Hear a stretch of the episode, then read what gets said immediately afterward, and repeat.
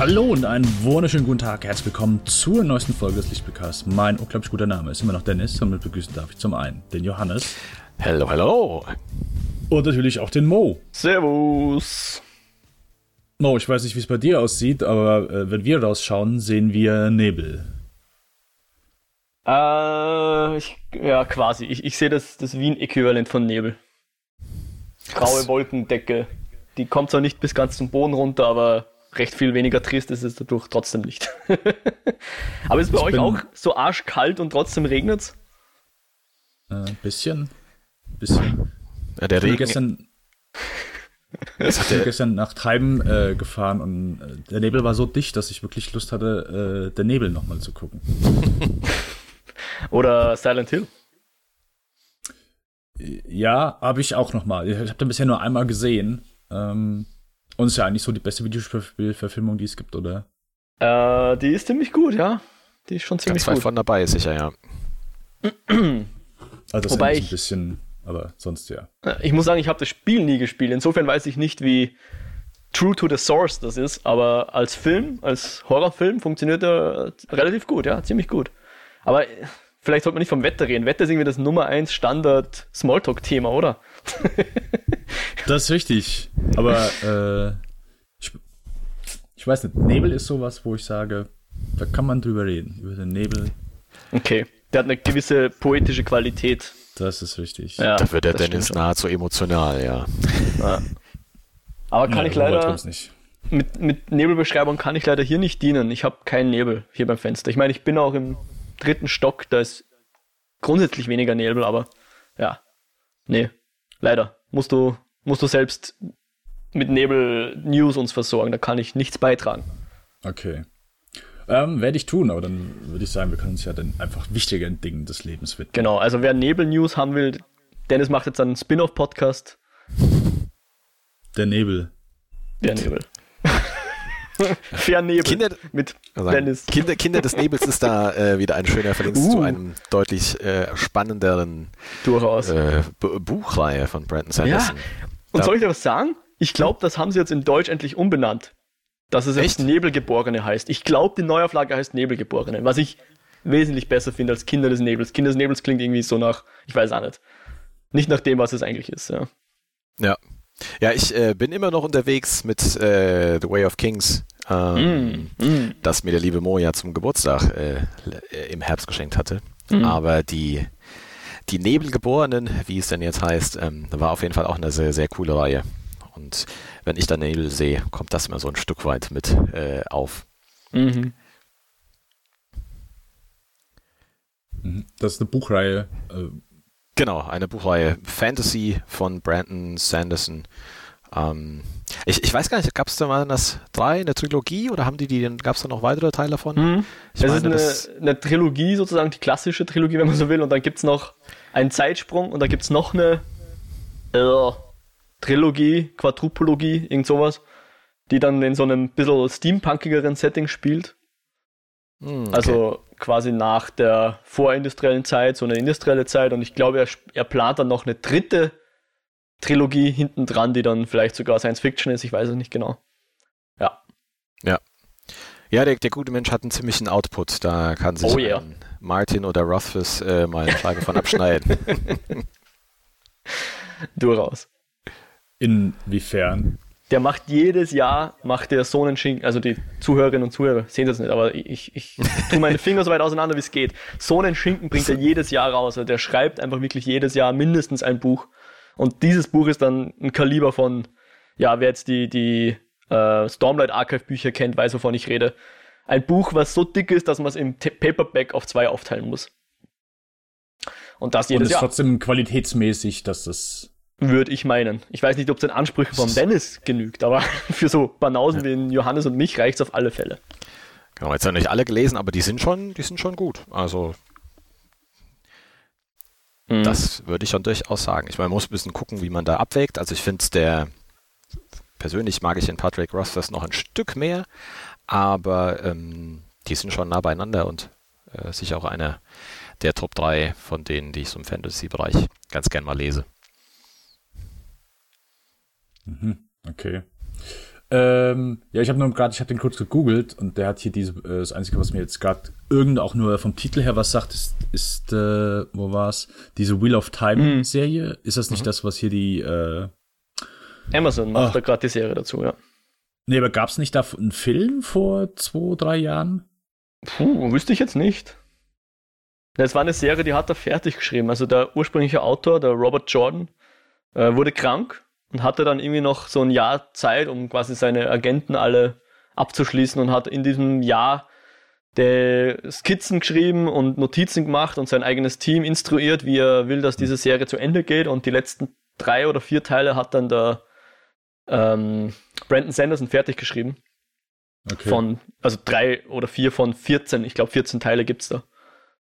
Sind auch ziemliche Schmöker, aber ist auch schon so ein bisschen Klassiker, die Serie. Und die wird jetzt von, ich glaube, wir haben es eh letztens in den Most Wanted oder in der, ja, ich glaube, wir haben es in der Most Wanted äh, erwähnt.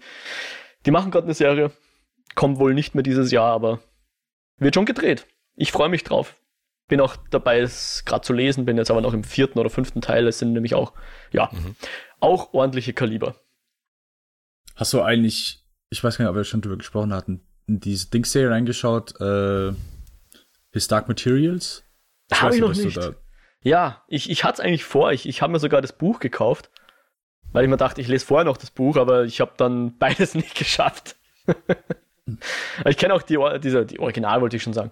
Die, die Filme nicht, die da vor ein paar Jahren mal rauskommen sind, die habe ich mir auch nicht angeschaut. Goldene Kompass war das, gell? Mhm, genau. Gut. Hast du es denn gesehen, Dennis? Äh, nee, ich habe wenig Interesse dran. Okay. Aber ich weiß nur, dass du zumindest gesagt hast, oh ja, dass du Bock drauf hast. Ja, Aber du hast auch Bock auf Watchmen und. ja. aber Watchmen schaue ich mittlerweile, ja. Ich, Oh, ich, okay. das, das Problem war, ich habe ja versprochen, ich schaue es mir, während ich auf Dienstreise bin. Wir haben dann, also ich und meine Freundin haben dann, äh, Entschuldigung, meine Freundin und ich haben dann angefangen mit der Serie und ihr hat es auch so gut getaugt, dass sie gesagt hat, das darfst du nicht ohne mich schauen. Jetzt schauen wir es gemeinsam. Aber das bremst natürlich immer die, die Geschwindigkeit ein bisschen. Aber wir sind jetzt in Hm. der fünften Folge, glaube ich. Oh, und das okay. ist ziemlich cool, ja. Taugt uns beiden ziemlich gut.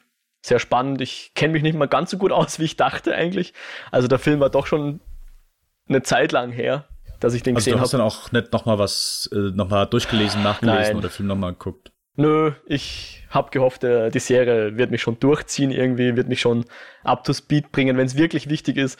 Und so ist auch ganz lustig, weil man ist zwar ein bisschen verwirrt, was da so abgeht, aber es macht trotzdem Spaß. Und ich glaube, so manche Sachen kann man auch nicht wissen, oder? Also was da mit dem Jeremy Irons Charakter los ist, weiß man am Anfang gar nicht, oder?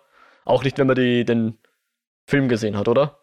I, äh, naja, wenn sein Name gesagt wird, weißt du halt, wer er ist. Das ist zumindest was Ah, okay. wichtig ist. Na gut, dann muss Also ich, es Ja. gibt halt einen Moment in der Serie, wo der halt, äh, wo er einen Brief verfasst. Und am Ende sagt Ja. er dann halt seinen Namen ja. und das, ja. Ah, das ist dann so wie am Ende von Split, wo man dann draufkommt, what? Äh, naja, du, also ich sag mal so, du kannst es halt so einen Tick erahnen. Ähm, oder ich sag mal so, wenn du halt vorher, äh, ich glaube, also in der Serie wird es nicht erwähnt, aber wenn du halt Castingbilder siehst und dann, dann steht eh die Beschreibung, ja, das hier ist der und der Charakter. Ähm, ist auch jetzt keine Monsterüberraschung. Wie gesagt, du kannst es dir auch schon so ein bisschen erahnen. Aber was, also es wird alles, ich sag mal, aufgeklärt, was er da macht, warum er das macht. Und das macht auch einfach zurückwirkend halt äh, sehr schön Sinn. Aber ja, du solltest zumindest halt wissen, wer das ist und verstehst auch nachher, warum er da ist, wo er ist. Okay. Ja, cool. Ich werde dranbleiben. Vielleicht schaue ich mir dann doch nochmal eine kurze Zusammenfassung der, äh, was bisher geschah, irgendwie an. Auf der Wikipedia oder so sollte hoffentlich reichen. Ja, also zumindest wenn du den Namen zuordnen kannst, ist. Aber wie gesagt, ist. Wenn du es jetzt eh schon nicht weißt und bis bei der fünften Folge ist, sind ja jetzt nur noch, ich glaube, vier, dann. Ja, ich war ja froh, dass ich das Logo von Manhattan habe ich ja erkannt. Und sch schon immer darauf gewartet, ah, jetzt kommt dann gleich der Manhattan. Den kenne ich, der ist blau und nackt. Aber bis jetzt ist er noch Okay. nie vorgekommen. Dann, äh, dann, dann weißt du auf jeden Fall schon mal, äh, dass du den noch kennst, das ist gut. Das, das hilft zumindest dann etwas. Das hilft zumindest dann etwas. Ja. Nee, aber ich finde, also, äh, ohne jetzt zu viel auf die, auf die Serie einzugehen, was ich normal immer an Serien oder an manchen Filmen mag, äh, nicht mag, ist, wenn sich so ein, wenn du dich halt zu sehr auf dein Worldbuilding verlässt. oh, äh, unsere Geschichte ist vielleicht nicht interessant, aber der Zuschauer wird es schon gut finden, weil die Welt so schön aufgebaut wird. Mhm. Und es ist immer nie so interessant, wie ich es gern hätte. Aber ich finde, Watchmen ist großartig. Mhm. Da drin. Also die Welt, wie sie halt einfach da funktioniert und so dieser Mesh von der realen Welt und ja. der fiktiven Welt. Ja. Äh, allein, wenn es losgeht, der Cop und so weiter, die Situation, äh, erstmal alle Polizisten sind vermummt, er muss um Freigabe bitten, seine Waffe ziehen zu dürfen. All sowas, wo du einfach nur einen Teil von dieser Welt beobachtest, aber äh, und du, du setzt es dir halt selbst so ein bisschen zusammen. Und das ist halt sehr, sehr, sehr geil gemacht. Ja. Dennis, dann muss ich dir jetzt noch ein Buch empfehlen. Wir sind jetzt offensichtlich ein Literaturpodcast. ähm, vom Jasper Ford. Das ist ein walisischer. Lisa auf großer Reise. das auch, aber das wollte ich jetzt nicht sagen. Na, vom Jasper Ford. Ja, das lese ich schon. Der, der, schreibt sich mit zwei F, weil er ein Waliser ist und die ihre Namen komisch schreiben. Mhm. Ähm, und zwar, das heißt, dass ich es nicht verwechsel mit Fifty Shades of Grey. Das heißt nur Shades of Grey. Oder im Deutschen Grau. Und das hat das schönste, ich nenne es jetzt mal passive Worldbuilding, ähm, was ich jemals gelesen habe, in meinen Augen. Also das ist eine, ein Buch aus der Ich-Perspektive geschrieben oder zumindest aus einer, aus einer Perspektive geschrieben mhm. und erklärt nichts. Und trotzdem verstehst du nach und nach, wie die Welt funktioniert. Und die ist ein bisschen anders als wir. Und ich finde, das ist in dem Buch so gut gelungen. Das Buch hat leider nicht viel Erfolg gehabt im Vergleich zu seinen anderen Büchern. Deswegen lässt er sich Zeit mit dem zweiten Buch. Aber ich hoffe, es kommt noch irgendwann, weil es auch als Trilogie, glaube ich, angelegt ist. Äh, also das Buch würde ich dir mal empfehlen, Dennis. Das hat mir extrem getaugt. Würde mich interessieren, ob es dir auch taugt. Das ist Grau okay. Jasper Ford. Das ist auch schon ein bisschen älter, oder? ja, es ist sicher schon fünf Jahre, wenn nicht sogar Richtung zehn. Ja. Okay. Ist schon ein paar Jahre alt. Ja, vom Namen her hat man das schon mal gehört, aber ich bin jetzt nicht sicher, ob das das gleiche Grau ist. Hatten, hattest ich, du das schon glaub, mal erwähnt? Nicht sogar ja, bei uns im Podcast. Ich glaube, vermutlich sicher. in der vierten Folge oder so. ja. aber um mhm. wieder mal von einem Film zu reden. Ähm, ich habe jetzt Knives Out schon gesehen. Den hat der, der, der Johannes Gott sei Dank auf seiner Most Wanted Liste. Mhm. Ich hatte ihn gerade nicht so auf meiner Most Wanted Liste, weil er auf Platz 6 war. Und auch so ein bisschen, weil ich wusste, ich schaue dann eh demnächst. Deswegen wollte ich da keinen Platz verschwenden auf meiner Liste. Mhm. Äh, aber der ist sehr unterhaltsam. Also, wenn du ihn noch nicht gesehen hast, äh, nein, da kannst du dich drauf nicht. freuen. Okay. Ich würde empfehlen, dass du ihn noch anschaust. Ist ja, glaube ich, äh, nicht. Ja. Ist, ich bin noch überlegen, ob es lohnt. Sorry. ob, ja, ich glaube, wir wollen dasselbe sagen. Du fragst mich, lohnt es sich im Kino zu sehen? Ja, genau. Ich wollte gerade sagen, ich glaube, es ist nicht unbedingt nötig. Das ist nicht der bildgewaltigste aber okay, es macht sicher okay. Spaß, den mit einem, mit einem Publikum zu sehen, weil was der Film nämlich super geil macht, ist, ähm, dass du miträtselst und ich habe das sonst selten, aber in dem Film habe ich es echt am Ende, wo ich dann schon dachte, uh, ich weiß, was jetzt kommt, habe ich mich zu meiner Freundin rüberdrehen müssen und sagen, jetzt passiert das und das. Und dann war es so und ich habe jubiliert und ja, und das ist super geil. Also ich, ich finde, man kann okay. den Film vergleichen mit der Comedy von James Acaster. Das ist einfach perfekt exekutiertes, Setup und Payoff und es ist so wunderbar und so befriedigend und es ist einfach ein super unterhaltsamer Film und richtig geil. Und allein mhm. Daniel Craig als Südstaaten-Detektiv, Chefskiss, muah, super. Ja. Ja, das ist ein Grund auch, warum ich ihn vor allen Dingen gerne im äh, Originalton sehen würde. Und das gestaltet sich dann etwas schwierig, äh, in der Umgebung hier da im Kino einen Termin und Zeit aufeinander zu bringen. Mhm. Deswegen ich überlege, äh, sonst da drauf zu warten. Aber der Dennis wollte noch was sagen. Äh, ich glaube, äh, warum man von wegen, ob es wert ist, den im Kino zu sehen. Ja, ja, ich glaube, er wollte sogar durch die Kamera ein, kommen und mich würgen, weil genau, ich so ein habe, Prinzip so, was? ja, das, ich finde es absolut, für mich ist es, also, wahrscheinlich sehen das andere Leute anders, aber ich finde es schwachsinnig, äh, zu sagen, ein Film lohnt sich im Kino, nur wenn was bildgewaltig ist. Das ist für mich absolut, äh, okay, gut, so, wenn viele Leute sagen, ja, okay, Star Wars muss ich im Kino gucken. Der war absolut scheiße, der Film. Der war absolut scheiße. Und ich würde nie sagen, geht dort ins Kino. Der lohnt sich nicht im Kino. Auch wenn er bildgewaltig ist. Also das ist null doch ein Qualitätsmerkmal, um ins Kino zu gehen. Ein Qualitätsmerkmal oder ein Grund, ins Kino zu gehen, sollte doch sein, dass der Film gut ist und nicht, weil er episch ist. Natürlich gibt noch mal so, klar, manche Filme wirken noch mal auf der großen Leinwand mehr, aber ein intimes Drama kann genauso gut auf einer großen Leinwand intensiver wirken, als wenn du zu Hause den auf dem, beim Fernseher sitzt. Einfach nur wegen der großen Leinwand. Die große Leinwand heißt ja nicht automatisch, oh, alle Bilder, die episch sind, wirken da besser und alles, was klein ist und äh, was vielleicht auch spannend ist und einfach jetzt nicht äh, äh, episch ist, wirkt nur zu Hause oder kann auch zu Hause wirken. Natürlich, aber die Leinwand ist nicht nur für epische Blockbuster da. Und allein, wenn man sich das so als Grund raussucht oder als Beweggrund ins Kino zu gehen oder nicht ins Kino zu gehen, finde ich das sehr schade. Nee, ich denke, es ist ja nur so ein, so ein Zusatz davon. Das ist ja die Frage, wenn ähm, wie welches Konkurrenzangebot äh, da ist. Und es ist halt sicher ja ein Aspekt, wie das visuell ist, auch das, der, die, die Audioebene, gerade wenn wir jetzt heute über das 1917 sprechen, denke ich, ähm, da kommt ja schon auch teils bei manchen Filmen mehr oder weniger rüber.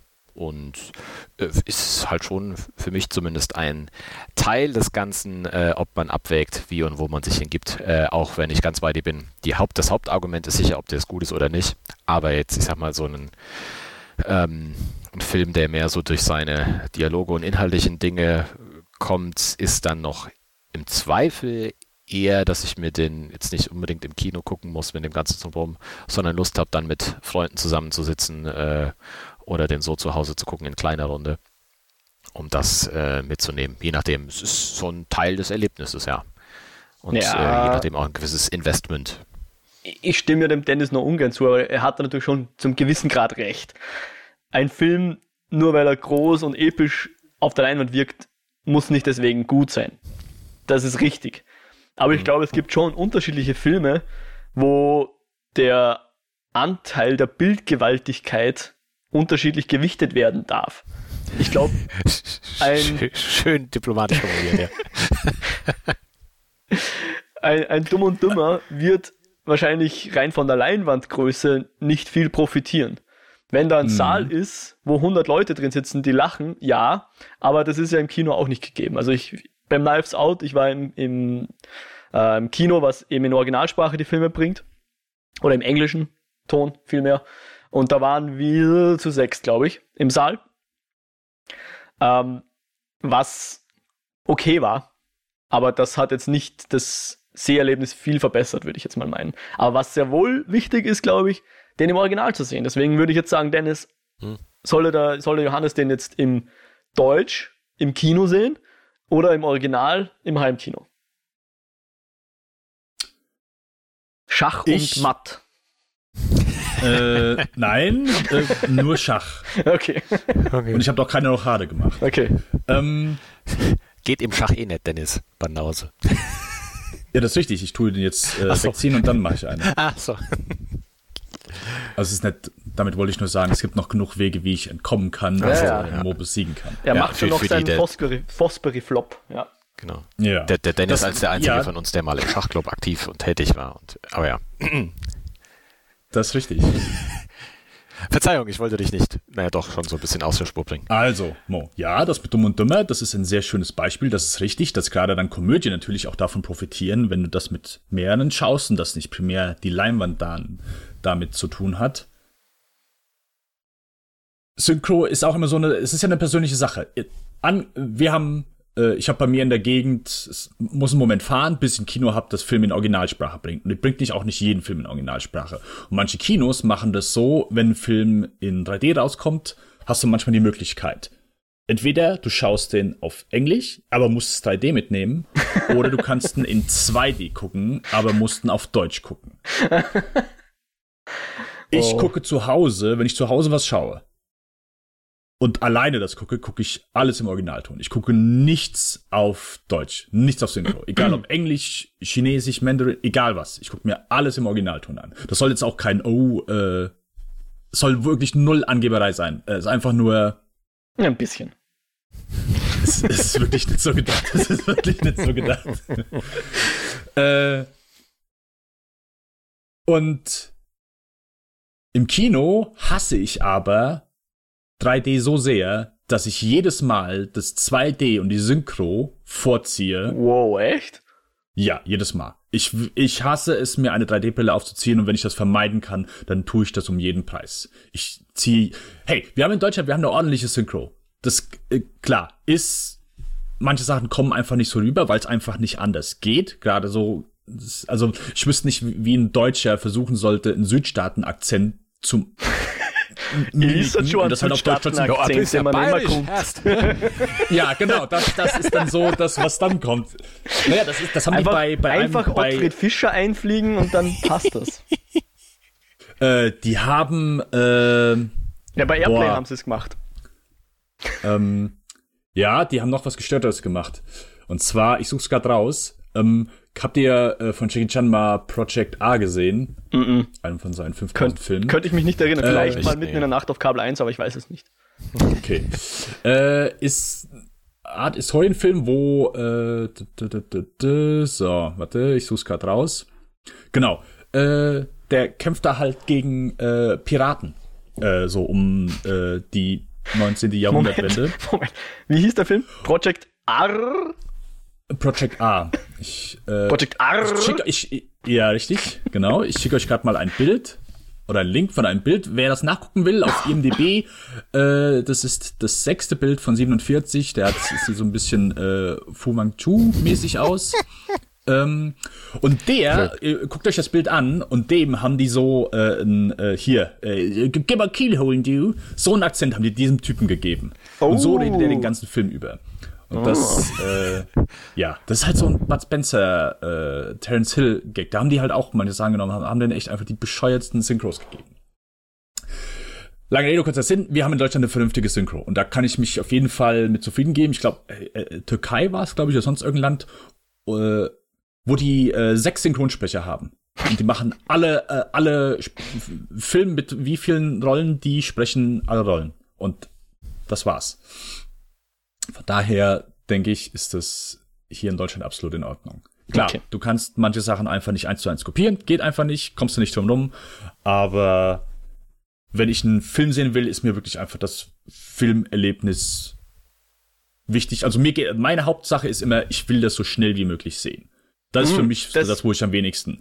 Wenn ich sage, ey, ich habe jetzt die, ich, ich, ich höre, ich habe äh, Knives Out auf Deutsch geguckt. Okay.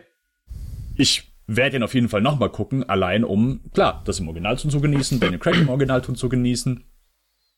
Aber meine Priorität ist, dass ich den so schnell wie möglich sehen kann, weil ich Bock drauf habe.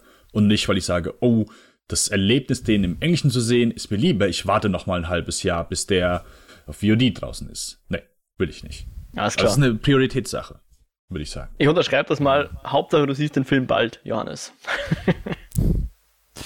Ja. Das, das Ist ist auch so eine Sache. Ich meine, Johannes ist ja nicht groß auf Twitter unterwegs, aber ich finde so Internet, also du wirst halt einfach schnell gespoilt. Und es muss auch nicht, oder durch ante Podcast, durch ante äh, Sendung, sonst, oder keine Ahnung, sitzt in einer Bar, Kneipe, sonst irgendwo, im Restaurant und du, du hörst irgendjemanden labern. Hier in Deutschland wahrscheinlich weniger, oder in Österreich, weil ich immer so das Gefühl habe, so, wir sind, wir hängen alle so Popkultur, also klar, es gibt viele Sachen, wo man mehr hinterherhängen kann, aber wir hängen popkulturmäßig hinterher. So, Deutschland ist nicht so ein Filmeland. Sei es von der, von dem, was wir produzieren und von dem, wie wir halt so gesellschaftlich drüber sprechen. Ich habe so das Gefühl, in, bei mir in der Gegend wird wenig über sowas gesprochen. Es ist nicht so, keine Ahnung, interessant. Ähm, aber du wirst schnell gespoilert. Hm. Von daher. Äh, ja, aber Knives Out, äh, schöner Film, auf jeden Fall. Äh, hast du, äh, also Brick mal gesehen, Mo? Ich glaube, das ist der Der einzige, beste den Film ich, von Ryan ich Johnson? glaube, das ist der einzige, den ich noch nicht gesehen habe. Okay, also es ist der beste Film von ihm. Wirklich, ja? Und das, ja, äh, mit Abstand. Okay. Und der Ja. ist so geil geschrieben. Es ist halt auch so ein Murder Mystery, aber halt auf einer Highschool. Und er hat halt alle Dialoge so im Dashiell Hammett-Stil geschrieben und an alte äh, Detektivgeschichten sich darauf basiert. Und, es, und das ist halt so einfach, dass, oder sowas kann halt so goofy wirken, aber das funktioniert hervorragend. Der Ton von dem Film ist halt einfach nur der Wahnsinn. Also, guck Okay. dir Brick an. Ja. Ja, was mir halt am Knives Out super gefallen hat, ist, es hat mich so ein bisschen an Columbo erinnert. Und mhm. aber dem Ganzen noch einen coolen Twist mitgegeben, dass es eigentlich fast ein Gegenteil Columbo war. Ohne zu viel zu sagen, aber war echt cool. Und einfach unglaublich unterhaltsam. Das, das glaubt man gar ja. nicht. Allein ein, ein Arschloch Captain America. Allein deswegen. Das war schon spaßig genug. Und das ist aber vielleicht 5% vom Film oder so. Yes. Nee, ich fand's auch, ich fand's super. Also ich bin eh für so Murder Mysteries bin ich super zu haben. Also wenn du da drauf stehst, guck dir hier die mit Peter Ustinov an, mhm. äh, Mod, äh, nicht im Modern Express, das war äh, der Finney, Albert Finney, ähm, das Böse unter der Sonne und Tod auf dem Nil. Das Ach, sind klar. so geile Murder Mysteries, die sind so gut und so unterhaltsam. Ähm, und Tod auf dem Nil wird jetzt geremaked, hier von Brenner, der den das miese Murder of the Orient Express gemacht hat. Und ich glaube, der nächste von dem, also Tod auf dem Nil, ich kann mir nicht vorstellen, dass der halt auch besser wird. Der alte ist so geil. Der, und der ist, die sind, die sind null. Du, du guckst die nicht an und denkst, oh fuck, die sind aber gealtert. Oh, oh, das hält aber heute nicht mehr stand. Die mhm. sind einfach super schön durchexistiert. Exerziert. Mhm. Ja. Ähm, ich habe bei Amazon Prime letztens gesehen, dass plötzlich ein Film äh, äh, dort gelistet ist, den ich schon lange sehen wollte. Aus einem ganz bestimmten Grund. Der Film heißt Serenity. Uh. und der Film wurde beschrieben als, ja, absolut Gurke, aber es wäre halt ein absolut gestörter Twist innerhalb dieses Films. Und man müsste sich das nur wegen diesem bescheuerten Twist angucken. Achso, warte mal. Das ist aber nicht die von der Serie Firefly. Nicht Firefly, ja. Nein, nein. Ah, okay. Den habe ich schon gesehen, um Gottes Willen. Nein, äh, ist aus 2019, von mit letztem Jahr, äh, von Stephen Knight. Ähm, mit Matthew McConaughey, Anne Hathaway, Jason Clark, äh, also schon ordentlicher Cast. Äh, ich meine, ich kann den Twist natürlich nicht verraten, aber es ist das Bescheuerste, was ich seit langem gesehen habe. Der Film ist einfach nur absolut gaga und dämlich. Und ich würde behaupten, der also manche haben behauptet, hey, guckt euch den an, allein nur wegen dem Twist. Das, da würde ich nicht mitgehen. Der ist einfach, der ist wirklich kacke und langweilig und der, der Twist ist halt einfach nur, es ist einfach nur bescheuert. Und es ist auch wirklich so komplett aus dem Hut gegriffen. Das ist so wie, keine Ahnung, du willst James Bond gucken und auf einmal Darf ich was sagen? Würde, würde, Kannst würde du mir Mickey bitte den Twist, ankommen. den Twist erzählen? Nein, oder würde, was? Kannst du mir bitte den Twist erzählen? Ich glaube, ich werde den Film nie schauen. Und ich weiß nicht, ob jemand sich daran gestört. Okay, Johannes, spiel mal kurz Publikum und sag, ob das jetzt gemein ist, wenn der Dennis den Twist raushaut. Man kann ja kurz weghören, aber gerade wenn er einen Film beschreibt, der einfach so schlecht und gaga ist. Ja. Äh, naja, manche möchten es ja trotzdem nicht wissen. Also, äh, morgen machen wir es so. Ich verrat's dir am Ende dieser Folge. Okay. Ganz am Ende. Und dann Passt. kann jeder ausmachen, wenn er will. Macht mehr Sinn. So machen wir's. Ich, ich, okay. ich werde es hinter mhm. die hinter die Musik schneiden. Also bleibt dran für Bonus-Content, wenn wir nicht drauf vergessen. okay, ja, machen wir das. Machen wir das. Yep. Äh, aber Parasite hast du mittlerweile noch nicht, äh, immer noch nicht gesehen. Nein, oder? leider noch nicht, nein. Okay. Okay. Äh, ja, äh, ich würde sagen, wir können langsam mal in uns, unser Hauptreview. Wir wollten ja etwas ausführlicher über 1917 sprechen, was wir an der Stelle dann auch äh, einmal tun werden. Ich hatte nicht so Bock drauf, der Mo hatte, glaube ich, Bock drauf, wenn ich das richtig interpretiere. Du auch? Also ja, aber okay. ich glaube, Johannes auch, oder? Ja, durch, durchaus. Also ich war jetzt nicht so super gehypt, aber ich bin deutlich näher dran bei Mo als beim Dennis. Mhm.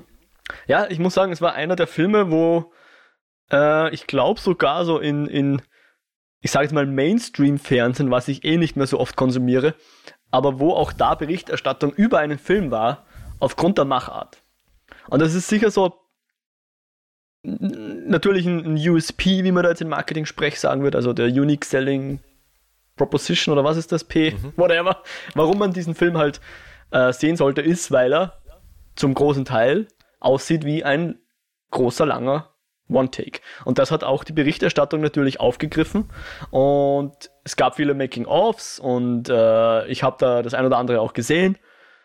Und habe auch von dem ein oder anderen Kritiker jetzt aus USA, wo er schon ein bisschen früher rausgekommen ist, gehört, dass er wohl sehr geil sein soll. Mhm. Und deswegen war ich, ja doch, die, das stimmt schon, die Unterstellung. Ich war einigermaßen heiß auf dem Film. Ich wollte den sehen. Da muss äh, bei, bei mir von der Seite vielleicht noch so sagen, ich bin ja grundsätzlich ein großer Fan von diesen One-Takes. Ich war aber mir gar nicht bewusst, dass das bei 1917 der Fall ist. Ich habe nur uh. Roger Deakins äh, gelesen und gehört und dann quasi aufgehört. Und das äh, war für mich dann eher ein Grund, äh, mir den anzuschauen, weil der einfach wunderbare Bilder macht, finde ich. Okay, und Johannes, das muss, man jetzt, das muss man jetzt erzählen. Wie bist du, bist du in dem Kino gesessen? Wusstest nein, nein, nicht, nein. dass da jetzt ein langer One-Take kommt und dann What? Nein, der Dennis hat das gespoilt, äh, ah, als wir bei der ähm, bei irgendeiner Folge war das unser Most Wanted? Ich weiß es nicht. Dass es da rauskam, ich sagte, oh, ist das so? Interessant. also ich habe dann halt jetzt ähm, nichts mehr weiter viel drumherum gelesen. Ähm, und das war zumindest jetzt für mich nicht der Grund, ins Kino zu gehen. Das war dann so, oh ja, mal schauen und spannend, wie sie das äh, machen und auch ein interessanter Grund, das nachzuverfolgen ähm, oder die Geschichte mal als One-Take da so zu verfolgen. Aber hat es vielleicht noch ein bisschen was dabei gepackt, war jetzt aber für mich nicht ein Grund, dass ich sagte, oh ja, oh ja, deswegen muss ich den jetzt unbedingt äh, sehen, sondern die beiden haben ja zuletzt Skyfall zusammen gemacht. Weiß nicht, ob dazwischen nee. noch irgendwas war. Haben die nochmal ja. zusammengearbeitet? Okay, den letzten, den äh, ich so, gesehen habe. dass die beiden zusammengearbeitet haben. Zusammen, okay, also ja. Sam Mendes hat als letztes Spectre gemacht, da war Roger Deakins äh, nicht, nicht mehr. Ja. Nee, das das schon. Ja, der, das war nicht so mein Favorite. Ich glaube, da waren wir uns recht einig. Ähm, äh, der DP war trotzdem äh, super. Heute, wenn heute mal ist, auch ein sehr guter. Ja, ja, ja. Aber wo wollte ich hin, genau? Also es, Sam Mendes war jetzt weniger der, das Argument als jetzt noch Roger Deakins, dass mein Lust, den Film zu schauen, nochmal höher geschraubt hat, sag ich mal so. Sonst ähm, Setting und Geschichte klang interessant, deswegen sagte ich, ja, guck mal von den Leuten, denen man da begegnet.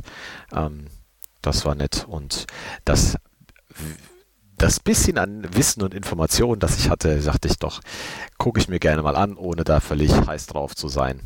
Und ja, können wir ja gleich mal hören und sprechen, was da jetzt so rauskam nach dem Ansehen. Genau, also äh, der neueste Film von Sam Mendes, äh, recht unbekannter Cast. Äh, der einer der Hauptdarsteller, das, der hat bei Game of Thrones mitgespielt. Ähm, der war hier der kleine Sohn von Cersei Lannister. Ich weiß den Namen auch gerade nicht mehr. Und äh, ja. Ähm, das war der Tommen? Oder war das, ja. war das der oh, Tom, meine ja. ich, oder? Okay. Ist auch groß geworden. mhm. Ja, doch, er kam ja. mir bekannt vor. Okay, alles klar. Ja, genau. Also die zwei Hauptfiguren waren relativ wenig bekannt. Es waren schon auch zwei, drei größere Namen dabei. Ja, also man ja, begegnet schon so. dem einen oder anderen bekannten Gesicht. Das, das durchaus. Also, er hat schon ein paar Namen, aber jetzt, ich sag mal, die, die Hauptrollen, wie Dennis sagte. Nicht. Yes, genau. Ist äh, aneinander äh, geschnittene One-Takes, dass es so aussieht wie ein ganz langer. Ähm, ja, Erster Weltkrieg äh, sieht man auch selten. Normalerweise Zweiter Weltkrieg ist immer so, das populärste ist wirklich auch, ich bin aus dem Kino raus und habe gedacht, was gibt's so Erste Weltkriegsfilme, die ich kenne? Und außer The Big Red One ist mir auch so keiner eingefallen, muss ich gestehen. Es ähm, gab ja. Verfilmung von Im Westen nichts Neues, wo ich aber nur das Buch kenne. Oh, ja, okay. Äh, ja, aber äh, dadurch, dass der Film in Pseudo-Echtzeit spielt, gibt es natürlich dann auch keine großartige Story oder äh, Schauplatzwechsel, sondern einfach nur eine Reise über, ähm, ich glaube, was, 14 Kilometer wurde, glaube ich, im Film gesagt, äh, wo zwei Soldaten eine Nachricht überbringen sollen, müssen. Also recht simpel gehalten. Aber dann äh, einfach mal, ja, dann leg einfach mal los. Wow. Ja, also ich, ich fand den Ansatz recht sexy, dass man eigentlich eine reduzierte kleine Geschichte hat. Ähm, hat bei einem Film, den ich immer nenne, an dieser Stelle gut funktioniert. Muss ich jetzt gar nicht nennen, welcher Film das ist, ihr wisst es eh. Aber daraus dann eben eine schöne. Ähm, hm? Nein. Mad Max Fury Road. Ah, okay. äh, und genau, in, in dem Fall wieder. Also zwei Menschen müssen schnell von A nach B, weil sonst droht Unheil. Und los. Und dann geht's auch schon los. Also wir werden in der ersten Folge wird eine von werden die Personen quasi aufgeweckt und ab da geht's eigentlich mehr oder weniger Schlag auf Schlag und geht dahin. Ähm, und ich finde, wenn der Film funktioniert, ist er wirklich grandios. Also es gibt da, ich sag mal, zwei größere Set Pieces und die sind, die gewinnen durch diesen One-Shot-Look oder One-Take-Look, gewinnen die irrsinnig. Und die, die macht, hat eine ganz extrem gute persönliche Komponente, man ist irrsinnig nah dran, man fühlt sich da reinversetzt, man ist an dem, an, der, an dem Charakter irrsinnig dran, leidet mit dem mit und, und hetzt durch diese Szenen durch. Und in diesen Stellen funktioniert es richtig, richtig geil. Und ich hätte mir fast gewünscht, dass das einfach nur zwei Kurzfilme sind, ja, wo du einfach ins Geschehen geworfen wirst, die Szene geht dann fünf bis zehn Minuten dahin und dann ist es mhm. auch wieder gut. Weil, was uns der Film schon auch zeigt, ist, es gibt Gründe, warum man in Filmen schneiden darf. Es gibt sehr viel, was mich eigentlich wenig interessiert. Es gibt sehr mondäne Geschichten, die vielleicht in einem Hangout-Movie funktionieren, aber an der Stelle jetzt nicht fad oder schlecht sind, aber nicht unbedingt rechtfertigen, dass man hier nicht schneidet, nur um quasi dem Stilmittel Tribut zu zollen, nicht zu schneiden. Ganz, ganz da zum Einstieg. Ich finde ein Beispiel, was, was das schön aufgreift, ähm, was auch mein Kinoerlebnis war. Ich sag mal, man muss die Zeit ja teils auch so ein bisschen eben überbrücken, diese Szenen. Und man hat hier durchaus einiges an Dialog mit reingebracht, dass erst äh, meine Freunde neben im Kino sagten, boah, der labert aber viel und kurze Zeit später, der selbst aber immerhin der Charakter auf der Leinwand auch sagte, Junge, du erzählst aber viel. Ähm, man muss es ja so ein bisschen kompensieren eben, wenn man sagt, dann, es ist ja nicht nur, nur Action oder so, dass die Geschichte dann noch glaubhaft und Dings bleibt. Und wie Mo sagte, es durchaus zum, zum Schnitt äh, durchaus sinnvollerweise kommen kann. Ähm, aber das ist ja vielleicht so ein Aspekt, der dann da mit mitschwingt, auch wenn man das äh, Einschnitt, oh nee, furchtbar wäre es das denn, also ohne Schnitt, ohne sichtbaren Schnitt, das Ganze mit, mit verfolgt. Aber äh, mach erstmal fertig, Mo, dann äh, hake ich da noch weiter ein.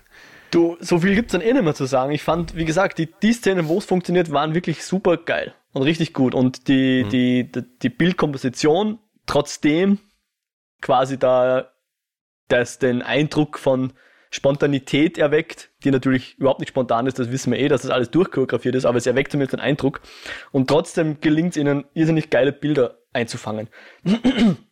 es gibt vor allem eine Szene, die hängen geblieben ist, ähm, die ich irrsinnig stark fand vom, von, von der Bildsprache und auch von den Emotionen, die es bei mir weckt. Unter anderem auch, weil hier ein richtig geiler Soundtrack drunter lag und das war äh, also der Soundtrack-Titel heißt The Night Window. Habe ich mir dann am nächsten Tag bei, bei Spotify, glaube ich, zehnmal angehört oder so. Und es passiert selten, dass mich ein Stück Score wirklich, ähm, dass mir das wirklich auffällt. Das gab's bei der Bridge of Khazad-dûm in Herr der Ringe, das gab's bei Duel of the Fates in Episode 1 Star Wars und hier, wo ich mhm.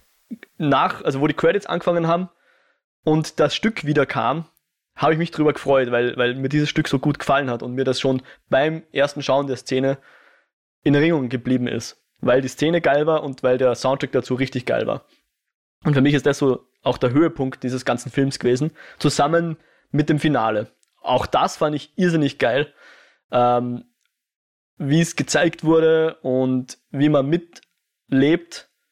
Äh, man hat ganz eigenartige Gefühlswelten in einem selbst, weil es irgendwo so zwischen Triumph und irrsinniger Bitterkeit lebt, das Ganze.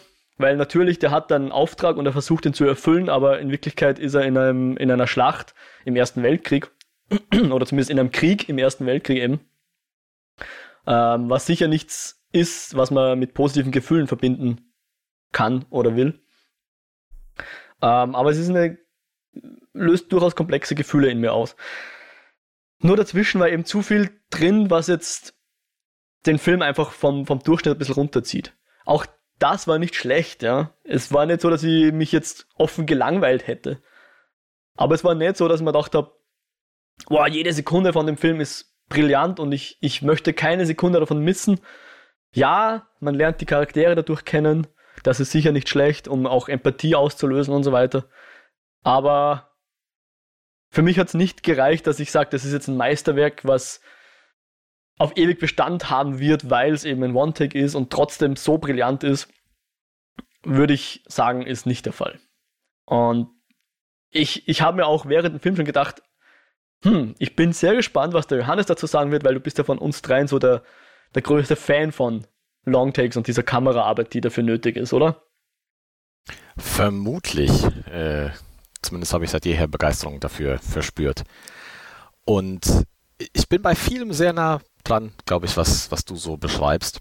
Ich würde vielleicht am Anfang einhaken, so diese eine einfache, simple, kleine Geschichte würde ich jetzt ein bisschen als zu diffamierend dem Ganzen dahinstellen. Ja, wenn man es dekonstruiert schon, aber das kann man vieles. Ich glaube, das Ganze ist ja sogar auf, ähm, was der, der Großvater von Sam Mendes, der diesen äh, Kriegsgeschichten miterzählt hat oder halt Erzählungen davon äh, angepasst wurde. Und äh, das eben halt dieses Setting im, im Ersten Weltkrieg, wo die zwei eben äh, eine durchaus anspruchsvolle Aufgabe haben, die dann auch emotional verlinkt ist, ähm, dass die äh, durchaus auch ihren, ihren Reiz ein Stück weit mitbringt, weil eben, ich sag mal, das, das Setting und die ganze Situation durchaus außergewöhnlich ist ähm, und es daher keine übliche äh, Fetch Quest hätte ich fast gesagt, ist, aber du musst halt los und quasi wohin springen. Uh, get over that mountain and talk to character B. Um, von daher. Ich würde sagen, dass es haargenau das ist. Ja. Also es ist schon. Ihr seid hier, ist, ihr müsst nach da, um das zu tun.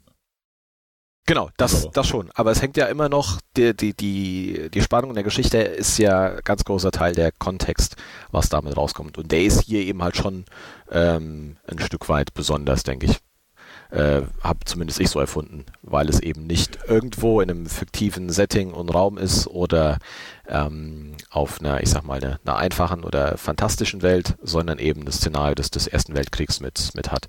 Wie äh, based oder wirklich True Story oder frei erfunden das, das Ganze auch ist. Also zumindest hat es, finde ich, auch noch mehr seinen Reiz als ähm, zwei Charaktere gehen irgendwo hin, um einen lustigen Spaß zu machen, sondern kommt schon ein Stück weit mehr mit. Du meinst wahrscheinlich, weil die Konsequenzen ihrer Quest, wenn sie sie nicht schaffen, deutlich gravierendere sind als nur du hast den Nebenquest nicht geschafft. Nicht nur, großteils ja, aber eben auch das, äh, das Szenario drumherum.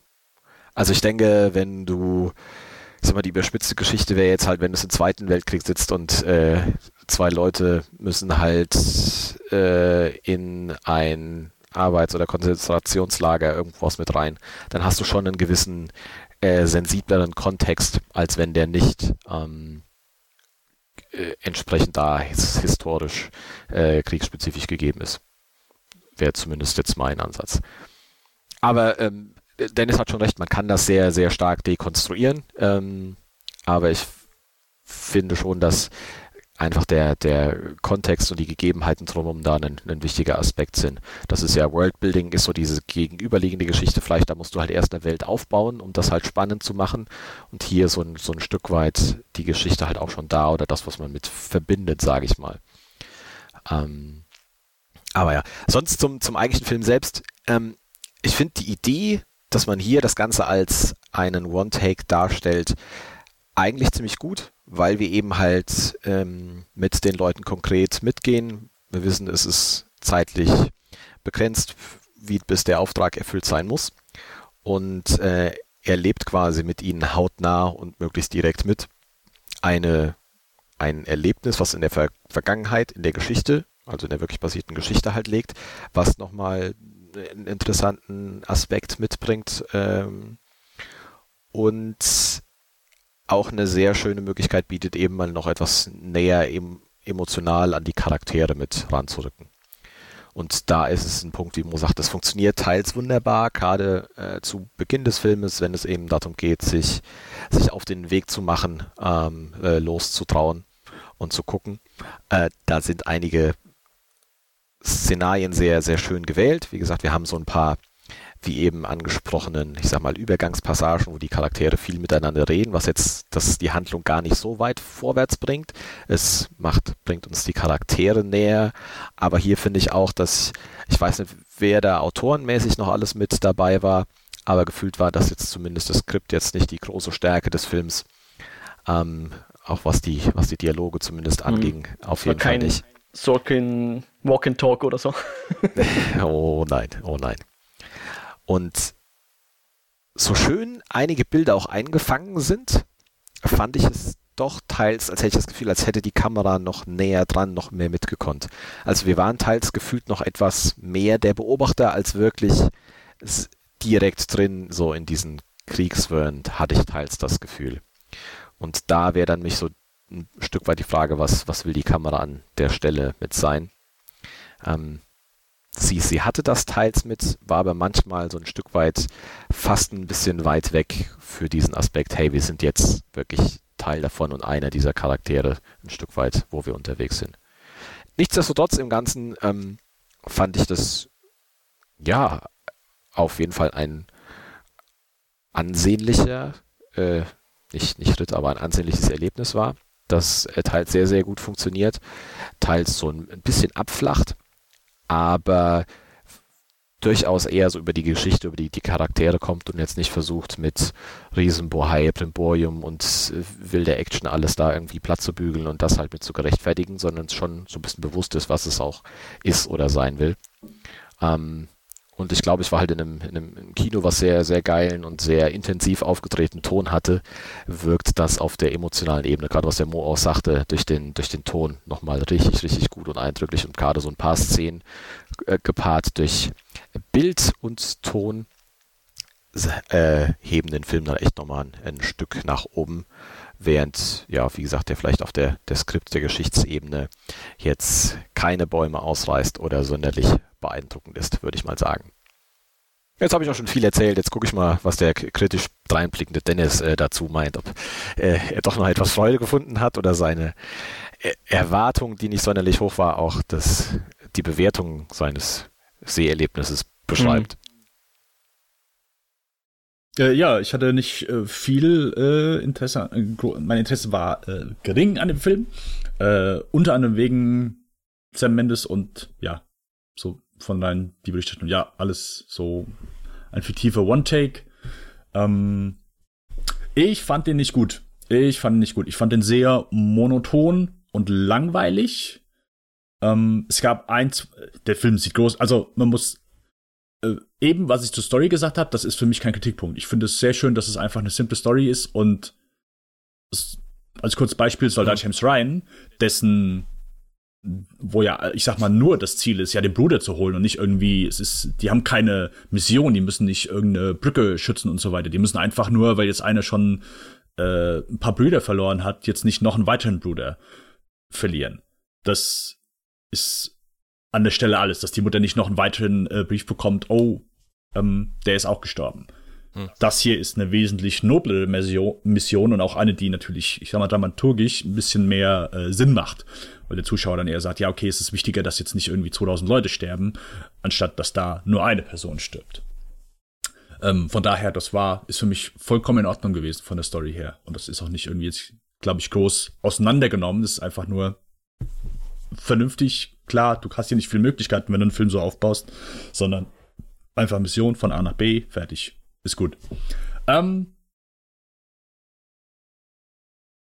es gab ein, zwei spannende Momente, Gerade zu Beginn fand ich, äh, hat mir da ein Moment unglaublich, unglaublich gut gefallen, aber für mich hat sich schnell eingestellt, ja, okay, gut, ja, ist beeindruckt, ja, läuft alles so und so, aber dadurch bist du bist zwar die ganze Zeit bei denen dabei, aber für mich hat's halt null funktioniert in dem Bezug, dass ich, oh, ich bin jetzt sehr nah bei den Charakteren, oh, ich fühle jetzt, ich leide jetzt bei dieser Reise noch mehr mit denen mit. Oh, ich habe gelitten, aber eigentlich, weil es eher langweilig war. Und normalerweise in so einem Film sollten Momente, die ruhig sind, wo ein äh, Charakter plötzlich, ähm, wir haben ja ein, zwei Momente, wo äh, die Charaktere mal äh, still sind und wo sie einfach mal, wo die Kamera einfach nur auf sie drauf blickt und es ist einfach nichts. Der Film gibt dir einfach gar nichts. Es ist halt einfach so, oh, normalerweise müsstest du, oh, okay, jetzt, wir haben gerade was Extremes durchgemacht, aber es ist so komplett, ja, okay. Es, also es ist, ne, für mich ist macht der Film genau das Gegenteil, was er eigentlich schaffen will. Der will eine sehr, der will das Filmerlebnis sehr intensiv machen, weil alles äh, ist kein Schnitt, aber dadurch ist es einfach nur, es ist sehr schön alles, aber es ist komplett, es ist frei von Spannung ähm, oder dass, dass es intensiv ist, dass, dass du angespannt bist. Diese, dadurch, dass du alles und als dieses One-Take hast. Und ich sage auch nicht, dass das nicht nie funktionieren wird, weil ich bin jemand, der sagt, Victoria hat ihm sehr gut funktioniert. Ein Film, der wirklich komplett von A bis Ende hm. als One-Take gemacht wurde. Und den fand ich spannend. Aber hier war die Ästhetik, glaube ich, stand im Vordergrund. Und das macht den Film so ein bisschen kaputt. Und ich meine, irgendwann sagen die auch, ey, wir, wir lassen mal vielleicht jemanden äh, ohnmächtig werden. Dann kann er irgendwie später aufwachen, dass es Nacht ist äh, und plötzlich, äh, damit wir hier unsere schöne Sequenz bei, bei Nacht machen können, äh, dann tun wir mal unser so One-Take so ein bisschen äh, ja, wegschummeln. So, warum macht man das nicht gerade? Der mhm. Film, ich ich prophezeie, der Film, prophezei ist scheiß Wort, aber ich würde behaupten, der Film ist besser oder wäre besser dran und du könntest bessere Sequenzen rausholen und der Film wäre spannender, wenn es nicht als One-Take gemacht hättest. Du kannst ein paar One-Takes hier reinmachen, finde ich vollkommen in Ordnung. Ich glaube, 1 plus 10 funktionieren dann auch sehr gut, aber ich finde, so ein One-Take funktioniert gut, wenn er halt raussticht und wenn er halt mhm. an eine bestimmte Situation geknüpft ist. Mhm, ja. Aber dadurch, dass alles nur sowas ist, verliert sich das. Ja. Du hast dich nach ich habe mich nach paar Minuten darauf eingestellt, ja, okay, gut, ist jetzt so, aber dadurch hast du dann einfach sehr viele Füller-Szenen, die nicht besonders gut geschrieben sind, die Charaktere nicht besonders interessant machen ähm, und ich mich eigentlich eher noch mehr gelangweilt habe. Dann kommen immer ein, zwei kleine Auseinandersetzungen, die sind auch so ganz okay, aber dadurch, dass du halt vorher einfach nur merkst, dass da nur Fülle zwischen ist, ist das halt sehr schade. Und für mhm. mich eine vertane Möglichkeit. Ja. Weil ich glaube, der Film hätte okay und gut werden können, aber so ist er leider durch seine Machart hindert der Film mich daran, den intensiv zu finden. Ja, da, da bin ich bei dir, wo du sagst, dass das, das ist halt schade, äh, weil es anderweitig mehr Wirkung hätte entfalten können. Also den Eindruck hatte ich punktuell auch, weil es klingt von der Beschreibung her sehr gut. Aber ich glaube, man merkt dann, das funktioniert zum Beispiel in einem äh, Videospiel deutlich besser als jetzt im Film, wo man eben halt nur passiv zuguckt und, und macht. Ähm, ich ich denke da zum Beispiel an einen äh, Red Dead Redemption 2, was ich momentan äh, gelegentlich spiele. Da ist halt einfach die Fortbewegung, das, das Reiten, das, das Fortbewegen durch die Welt halt spaßig, ähm, um eben gewisse Story-Passagen zu überbrücken. Aber das ist halt in einem, in einem Film hier hier auf jeden Fall nicht so. Und so ein paar Momente, die eigentlich, gerade wenn man die so nacherzählt, sich nochmal in den Kopf führt, ähm, hätten die eigentlich richtig stark sein können, aber während ja, des genau. Seherlebnisses kamen die irgendwie nicht so stark mit, mit raus. Und mhm. da bin ich echt äh, auch bei dir, so, so sehr ich es mag, die sagen, aber dann lieber halt gezielt, punktuell und da rausgearbeitet mit, mit Einsätzen. Ja. Dann hätte der Film, glaube ich, auch noch ein, äh, ein Tick besser sein können, vor allen Dingen dich noch ein bisschen mehr packen. Ähm, ja. Ich finde halt, das hat halt Cuaron eh schon vorgezeigt, wie man es machen kann. Ja. Sowohl Children of Man als auch Gravity haben sehr lange Einstellungen, wenn es Sinn macht für den Filmemacher. Ja. Nicht zwanghaft alles in diesen langen Einstellungen zeigen, aber halt die Set Pieces oder, oder bestimmte Dialoge, wenn es ja. Sinn macht. Mhm. Und da hätte er sich schon ein bisschen daran orientieren können, dass, er, dass man nicht zwanghaft alles so machen muss. Ähm, ich meine, wenn wir uns ehrlich sind, glaubt ihr, hätte der Film auch denselben Marketing-Einschlag gehabt, wenn er eben nur wie Children of Man gemacht worden wäre, dass eben manche lange Einstellungen gewesen wären und nicht unter Anführungszeichen alles? Ich habe ich hab nicht so viel vom Marketing mitbekommen, aber ich glaube, bis auf halt die ganzen Making-ofs, die so rausgehauen wurden, wenn du so Trailer oder sowas siehst, da, das ist null Marketing-Aspekt dieses Films. Hm. Also da ist, ich finde, die hauen gar nicht das so marketingmäßig okay. raus, dass sie jetzt sagen, hm. ey, hier, ihr müsst euch den angucken, weil es ist alles ein One-Take gewesen. Das ist eher, ich sag mal. Nee, Marketing nicht, die, aber die, die Berichterstattung die, war halt schon in die Richtung, ja. Äh, und ich unterstelle ja. ich unterstelle ihnen halt schon, dass sie ein bisschen drauf gesetzt haben, ja. Auch wenn sie sich selber jetzt nicht auf die Plakate draufschreiben, ein One-Take. Aber ja. sie haben, glaube ich, schon darauf gebaut, dass die Berichterstattung das rausstreichen wird. Und die Leute deswegen ins Kino gehen, weil sie wissen wollen, kann man einen Film in einer Einstellung drehen oder zumindest ihn so aussehen lassen. Als ob. Ähm, ich würde sagen, die Leute, die ja da Interesse haben, ja. Aber Leute, die jetzt, ich sag mal, filmtechnisch auch wenig Interesse an sowas haben, mhm. für die ist das doch komplett egal. Also der Großteil, der in so einen Film gehen muss, der, der, wenn, wenn so Filme, die einfach viel einspielen müssen, um ihr Geld reinzubekommen, äh, der Teil, der reingeht und einfach, ja, sich, keine Ahnung, Filmbuffs sind oder die sich auskennen oder die, die den Namen, keine Ahnung, geh mal in Multiplex und, keine Ahnung, befrag die Leute, die da rauskommen. Meinst du, da kann mehr als, keine Ahnung, 10, 20 Prozent den Namen Roger Deakins oder wissen wir, der Regisseur war oder, äh, fragt ihn, ja, und wie fanden Sie jetzt, dass alles One-Take war? Hä, was, wie One-Take? Hä? Nee, Guter Punkt, ja. Das ist einfach nicht was, äh, ich ja, sag mal, und das ist auch vollkommen okay. Stimme, also das ist kein, ja. kein Knock gegen normale, äh, gegen, das ist normal, aber halt Leute, die sich einfach, ja. die, Nein, aber Leute, die einfach ins Kino gehen wollen, unterhalten werden und äh, gut ist. Die haben einfach gehört, es ist ein Kriegsfilm, der ist intensiv und äh, den muss man gucken. Und die, also für manche ist das so, das ist gar nicht Teil überhaupt so Konzept One Take. Soll es ja auch nicht. Ich sag mal so, das ist ja, das hörst du ja von vielen die einfach sagen, hey, das größte Kompliment ist, wenn du meinen Film guckst und dir fallen so gewisse Sachen gar nicht auf. Mhm. Aber allein die Tatsache, dass die komplette Diskussion um diesen Film nicht, oh, der ist so und den, halt, es ist nur, ja, One Take und dann geht die Kamera so und viele beschreiben halt, wie schön sie es fanden, wie die Kamera dann darum ging und wie dann so, das ist es, und da finde ich, dann höre ich schon, wie der Film versagt hat, auch für die Leute, die den gut fanden, weil das Einzige oder das, was sie am meisten hervorheben, ist, wie schön sie es fanden, wie die Kamera darum gegangen ist. So, die Kamera ist soll ja, ich sag mal, in im Idealfall ist Kamera und Editing unsichtbar. Mhm. So, das Filmerlebnis ist intensiv, dadurch, dass beides wunderbar zusammenarbeitet, um das mal präsentiös auszudrücken. Aber wenn dein Fokuspunkt das ist, dass du mir weismachen willst, der Film hat für dich gut funktioniert, weil du dann einfach die Kameraarbeit selbst schön fandest, dann ist es für mich einfach ein sehr leeres Filmerlebnis und du machst mir das gerade sehr deutlich, indem du das beschreibst. Dass du nur sagst, oh, dann war die Kamera da und dann war die da und Wisst ihr, was am beeindruckendsten ist an diesem Film? Sind die, das sind die Making-ofs, wie sie das gemacht haben. Hier ist eine Sequenz äh, ja. in einem Laster, wo du sagst, okay, gut, sie mussten nicht mit, mit Licht arbeiten, weil du, die Kamera ist auf einmal da, dann müssen sie hier eine Plane ja. wahrscheinlich hochmachen und ja. so weiter. Und ich, wenn es hiervon eine Blu-ray gibt mit einem zwei Stunden Making-of, garantiere ich euch, kaufe ich mir die Blu-ray und gucke mir nur das Making-of an. Dreh mal mit dem das Handy in der Nacht und gehe dann mit dem Handy wohin, wo es hell ist und schau dir die Aufnahme an. Und hier hast du es in, in Kinoqualität und schaut beides richtig geil aus, ja.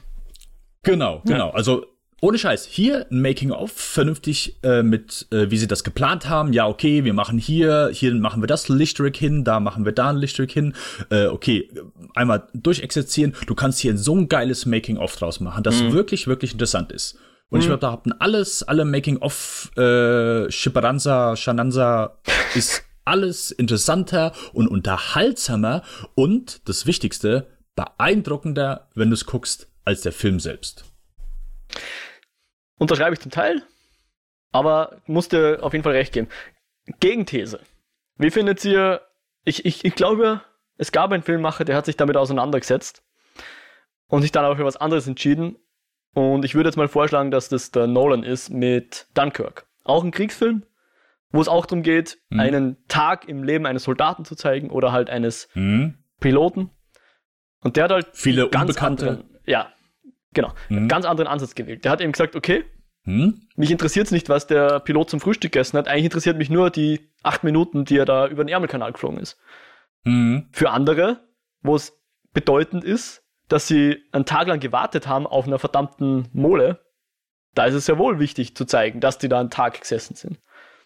Mhm. Ich, ich, ich merke gerade, dass ich ein bisschen mehr diesen Film ähm, würdigen kann, den ich sonst als einen meiner wenig Lieblings-Nolan-Filme sehen würde. Aber von dem Aspekt interessant, wobei das auch wieder was ist, was, glaube ich, die wenigsten wirklich interessiert.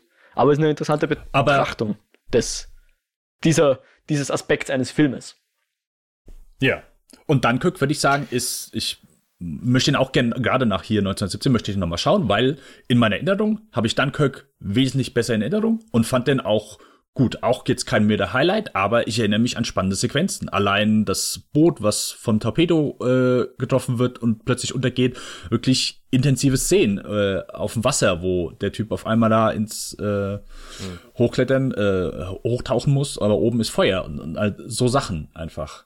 Szenen, die dir hängen bleiben, die auch intensiv sind und wow, sie wurden nicht mit einem One-Take gemacht. Weil das ist halt so die Sache, so die One-Takes, die, ja, die lenken halt dann immer dann von dem Wesentlichen ab. Und das ist einfach so der Knackpunkt. Deswegen finde ich, funktionieren die auch nicht, nicht immer. Ja, ich, also Dunkirk hätte ich auch nochmal Bock, den zu gucken. Gerade hier nach. Und also ist definitiv für mich der bessere Film. Also das steht für mich schon außer Frage. Hm. Ja, da würde ich, denke ich, mitgehen. Ich denke, es ist eben halt das, wie setzt man sowas ein? Also ist es jetzt wirklich nur um des Effekts willen oder um eine gewisse Idee damit zu unterstützen und äh, das noch auf ein, ein Level weiterzuholen? Und ich würde gar nicht sagen, dass es hier vielleicht so von Beginn an die Idee war, oh ja, wir machen das jetzt nur rein, weil wir mal einen geilen One-Take machen wollen. Ich glaube schon, dass der Sam Mendes wahrscheinlich auch die, die Motivation hatte, einfach da seine Geschichte mit zu verfilmen und das irgendwo mal mit, mit rüberkam. Aber ähm, dann doch lieber so punktuell und gut eingesetzt, als ja, nur des, des Effekts wegen. Hm. Äh, ich sag ja und nein. Weil, also, äh, Roger Deakins hat wohl auch gesagt, ja, äh, das ist, hört sich ein bisschen prätentiös an, das musst du mir schmackhaft machen. Und dann kommt so das, was du in 5000 Millionen Interviews immer wieder hörst. Und Sam Mendes hat gesagt, ja, äh, es ist wegen der Charaktere willen, dass man äh, bei denen ist und dass man die Reise mit denen fühlt. Aber das ist für mich halt keine Erklärung, weil alle anderen Filme alle anderen, alle hunderte, alle tausende Filme wurden nicht so gemacht. Und dort geht es auch um die Charaktere. Und dort geht es auch, dass wir bei denen sind und mit denen fühlen. Mhm. Und da hat's genauso geklappt. Deswegen ist es für mich einfach nur, hey, ich, ich und, äh, unterstelle dem nicht, dass das nicht in seiner Absicht ist, dass der auch gedacht hat, hey, das ist dann mit Sicherheit ein sehr intensives Erlebnis, wenn du von Anfang an mit denen bist.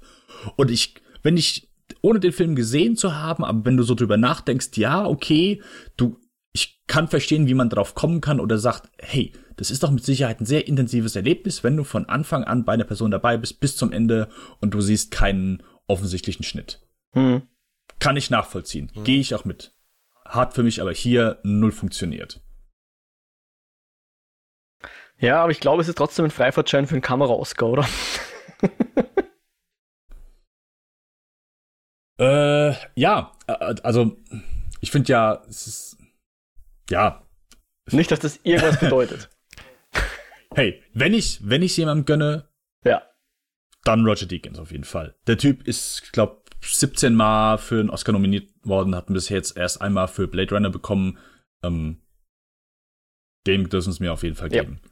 Aber ganz ehrlich, in Anbetracht der Konkurrenz, Oscar, hey, hin oder her, es ist keine Ahnung, es ist, der Preis ist schön und für manche Leuten gönne ich es auch und finde ich schön, aber es ist kein Auszeichen für Qualität. Ja. Und wenn 1917 hier den besten Film macht, im Anbetracht der Konkurrenz, einfach jeder Film, der besser ist, jeder Film bisher, jeder, das ist dann, hm. ja, keine Ahnung, schade. Aber verständlich, weil es ist so der perfekte Oscar-Film. Ein leerer Film, aber der einem vormacht, er, er sei wichtig oder er sei äh, ja. Beeindruckend. Ich habe noch eine Frage an euch, weil ich jetzt selber so überlegt habe, okay, jetzt haben wir einen Kriegsfilm als One-Take. Hm. Was würde ich gerne mal als One-Take sehen? Und da ist mir schon ein bisschen was eingefallen, was, glaube ich, sehr interessant sein könnte. Ähm, und zwar, aber vielleicht ist das auch Veronica, Veronica ich weiß es nicht. Ich würde gern mal einen Heist-Film aller Ocean's Eleven von mir aus sehen, der ein One-Take ist wo man wirklich sich nicht drauf, also wo sich der Filmemacher nicht drauf verlassen kann, den ähm, unzuverlässigen Erzähler zu machen oder sonst irgendwas, sondern wo man wirklich alles sieht und wo man, wo quasi auch der ein Twist nur durch die Erzählstruktur quasi unmöglich ist. Ich glaube, das wäre eine richtig geile Challenge und ich glaube, es wäre auch, könnte auch sehr unterhaltsam sein, wenn man quasi in Echtzeit ein Bankraub oder ein Casinoraub oder sonst irgendwas miterleben wird. Könnt ihr euch das vorstellen oder gibt es sowas schon? Keine Ahnung. Grundsätzlich ja, wobei ich glaube auch hier wieder sagen muss, ich bin ja ein ganz großer Fan, wenn so Dinge geplant werden, das mitzubekommen. Und ich finde die Idee auch sehr sexy, äh, das so einen ganzen Heiß zu machen. Aber ich fände es, glaube ich, noch besser, wenn am Anfang für das Setup ähm, das Plan da ein paar Schnitte drin sind. Vorbereitung hast halt, was weiß ich, deine 20 Minuten, halbe Stunde drin und dann bam. Ja, ne, vielleicht gar nicht so lange, aber halt ein bisschen was mit, äh, wo du eben halt auch die Möglichkeit hast, Zeitsprünge zu machen und dann geht's, geht's los. Wobei das vielleicht, wo ich jetzt sogar zu sagen, vielleicht könnte es auch spannend sein, eben wenn du halt nichts weißt, was los ist und dadurch unterwegs noch ein bisschen mehr überrascht wirst mit dem, was passiert. Ja. Ja, doch, doch. Okay, vielleicht könnte ich mir da doch ein Szenario vorstellen. Das klingt. Aber ich wüsste jetzt auch nicht, dass es da ähm. irgendwas gibt in die Richtung. Was ist denn Dennis? Nee, ich wüsste auch nichts. Also Filme, die quasi so als Pseudo-One-Take, also der erste ist äh, Rope, hier von äh, Alfred Hitchcock, äh, Cocktail für eine Leiche. Mhm. Der ist quasi wie so eine Art Theaterstück, der es nur auf einer Bühne spielt und ähm, jeder, also so ein Reel geht ja 15 Minuten lang und jedes Mal nach 15 Minuten siehst du, wie die Kamera halt hinter so eine Box geht und dann kommt sie wieder hinter der Box hervor oder geht hinter den Rücken eines Mannes, so das, das Typische, was du auch hier dann ein paar Mal hast, wo du hier so einen digitalen Übergang das ein bisschen schöner machen kannst. Da merkst du halt dann richtig, okay, sie sind mit der Kamera dann dahinter gefahren. Ich meine, der Film ist von 45, 46. Ähm, ja, und spielt halt 90 Minuten und es besteht immer aus diesen einzelnen 15 Minuten, wo quasi ein Theaterstück abgefilmt wird.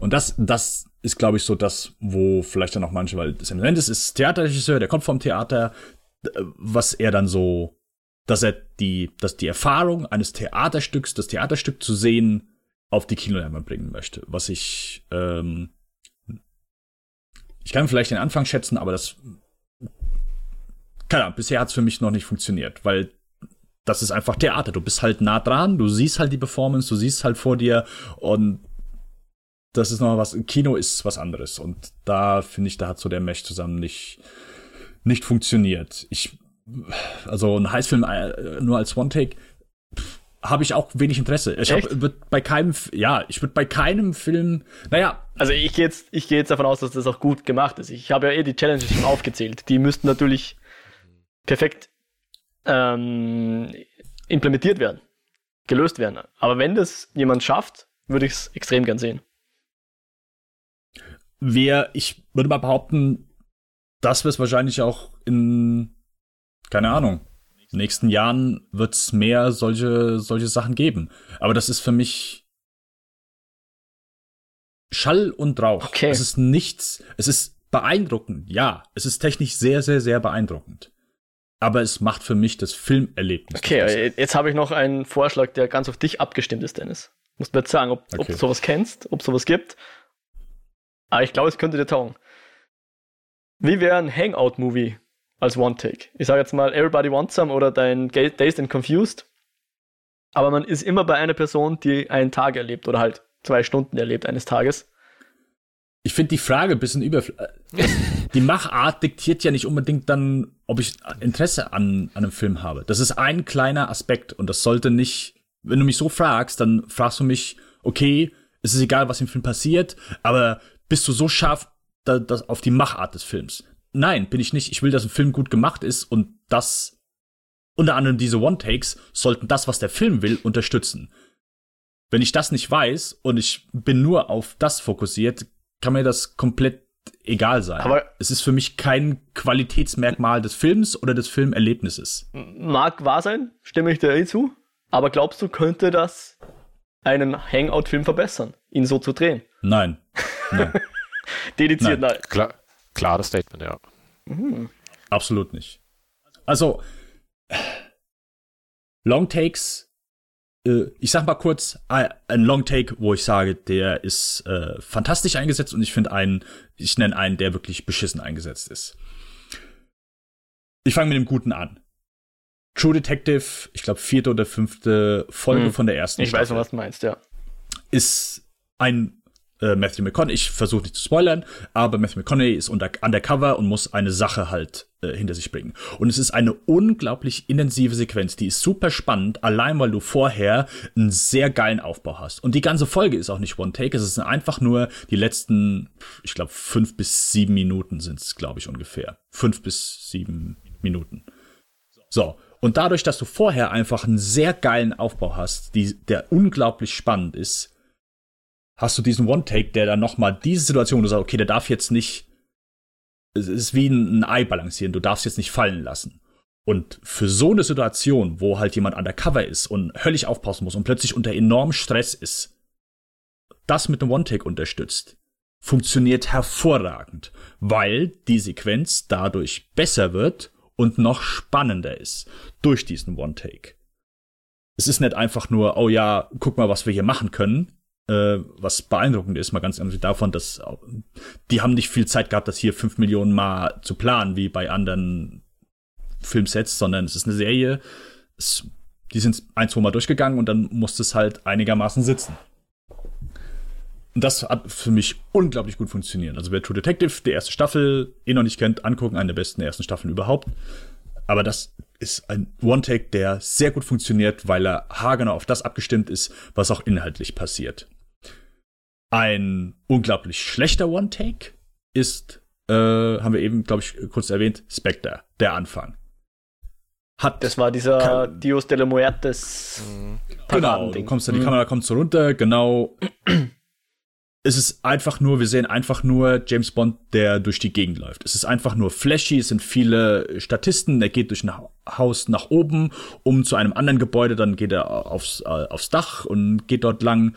Es ist einfach nur guck mal, was wir machen können. Es hat null, null Bewandtnis. Es macht die Sequenz kein bisschen besser. Du würdest, wer die ganz normal, hättest die ganz normal geschnitten, gefilmt, es macht den Film kein bisschen besser oder schlechter. Kein bisschen. Mhm. Ich würde sogar, also es, es, hat null Bewandtnis. Aha. Es ist einfach nur technisch, ja, guck mal, was ja, wir tun können. Ja, ja. Das ist alles. Bist du nicht irgendwo neugierig? Hast du nicht irgendeine Idee, wo du sagst, oh, das würde ich gerne mal als One-Take versucht sehen, einfach um zu wissen, ob es geil ist, ob es so funktioniert, ob es möglich ist. Gibt es da gar nichts, wo du sagst, es wäre schon, du würdest es gerne mal ausprobiert sehen. Natürlich soll es nicht sein, äh, der Film ist gut, weil One-Take, eh nicht, das haben wir eh schon abgehandelt, dass das nicht funktioniert und nicht planbar ist. Nur wenn ich sage, ah, das wird ein One-Take, dann wird es automatisch gut. Das ist eh nicht der Fall. Aber gibt es nichts, wo du sagst, ich hätte gern, dass das mal ein fähiger Filmemacher zumindest versucht, weil ich glaube, es könnte das Genre verbessern, keine Ahnung, Horrorfilm in Single Take oder so. Ähm, es verbessert ja nicht das Genre, es verbessert eine Idee eines Films und meistens sind das halt in meinen Augen äh, ich für mich finde ein One-Take gut genutzt. Erstmal, wenn du halt was Spannendes hast, wenn du äh, eine Person, keine Ahnung, äh, 8 mm, habt ihr mal 8 mm gesehen? Ja. Okay, am Ende, wo Nicolas Cage äh, in einem Haus ist und diesen äh, Maschinen sucht, auch das ist äh, Qualität des Films kann man sich überstreiten, aber ich finde auch eine sehr effektive Sequenz, weil er halt geht halt hin und her, guckt in jedes Zimmer, äh, ist eine Musik, die geht aus, plötzlich geht's mhm. wieder an, der sagt, oh shit, der ist da in, einem, da in dem Zimmer muss jemand sein. Effektiv, spannend, weil du halt die Person selbst, der Hauptdarsteller ist angespannt. Schweigender Lämmer. Das, das ja schon. Die Szene mit dem Nachtsichtgerät ist zwar kein One-Take, aber geht ja auch in die Richtung. Ne? Ich wollte gerade sagen, ist kein One-Take, ja. ja. Ja, aber ich meine, das ist halt die POV-Variante, ja. Ja. Und das finde ich halt, wenn, wenn dein Hauptdarsteller schon mal nicht groß angespannt ist, dann ist es keine Ahnung, macht nicht viel. Ich weiß nicht, habt ihr mal, es gab mal ein Video, das hat mal so ein bisschen darauf hingewiesen, dass Spielberg auch viele Warner macht. Aber keine flashigen, sondern, also. Im Vorbeigehen. Äh, nein, aber er nimmt einfach eine Sequenz und sagt, hey, ich mache hier ein One-Take und wir machen eine Minute vielleicht. Fängt mit einer Weitaufnahme an, geht irgendwie rein, jemand sagt was, Kamera geht mit der Person rüber, sagt noch was zu einer anderen Person, geht in Nahaufnahme über und Szene fertig. Und äh, Schindlers Liste gibt's auf jeden Fall ein paar, die da recht gut sind. Aber es gibt auch ein Video hier von dem, der hat hier den äh, Dings-Channel gemacht, äh, Tony Su, wie heißt der? Every Frame a Painting. Der hat, glaube ich, mal ein Video darüber gemacht. Ähm, die Verurteilten gibt's auch eine Sequenz, wo Kamera reingeht, äh, geht zu einem Charakter, Dialog ausgetauscht, nimmt eine andere. Also du hast viele einzelne Einstellungen, die du in dieser einen Aufnahme abhandelst. Und der Sinn und Zweck ganz oft von manchen Filmemachern ist, hey, ich habe nicht so viel Zeit, meine Sonne geht unter, wir verlieren Licht, äh, wir müssen weiter. Und der Zeitdruck sagt halt, okay, gut, ich habe die und die Einstellung, die will ich gern haben, bekommen die aber nicht, bekommen die nur, wenn ich einen One-Take mache. Also nehme ich die Szene und pack die als One-Take, einfach nur, um es ökonomischer zu machen. Und das siehst du auch ganz häufig. Finde ich auch vollkommen in Ordnung. Und äh, also Frank Darabont hat das dann äh, bei Verurteilten und danach beim Film noch ein paar Mal gemacht und er fand das einfach sehr schön und effektiv.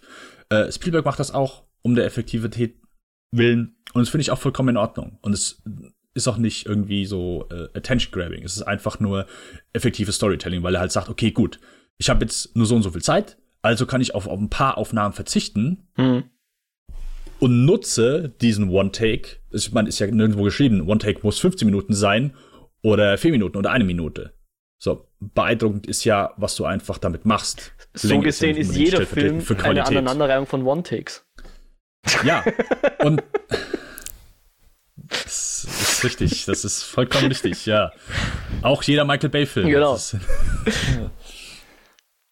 und deswegen finde ich halt so, es, du kannst nicht einfach sagen, ja, welches Genre wird davon. Es kommt darauf an, wann nutzt du das und was willst du damit zeigen? Weswegen machst du ein One-Take? Machst du es, um irgendwas beeindruckend sehen zu lassen? Willst du irgendwie aufscheppen, weil du auf einmal wie viel Statisten hast und alles? Oder willst du zeigen, wie jemand professionell sich Sachen merken kann? Oder willst du sagen, okay, hier geht eine Explosion hoch und die Kamera geht trotzdem weiter? Das heißt, der Schauspieler war wirklich da, wo eine Explosion war? Oder, keine Ahnung, fängt an zu brennen, wird wieder von einem anderen Darsteller auch, keine Ahnung, wird gelöscht, das Feuer wird ausgemacht und es geht trotzdem weiter. Sachen, die halt gefährlich sind, wo man weiß, okay, wenn jetzt da jemand gebrannt hat, fünf Sekunden danach sind, sind 30 Leute angekommen mit Feuerlöchern äh, und haben ja mit äh, sehr dickem Schaum eingespült. Hm. Okay. Ich weiß nicht, ich glaube, ich habe saulang ja, geredet. Ich konnte ja, nicht ganz aus der Reserve locken. Irgendwie ja. scheinst du da keine, genau.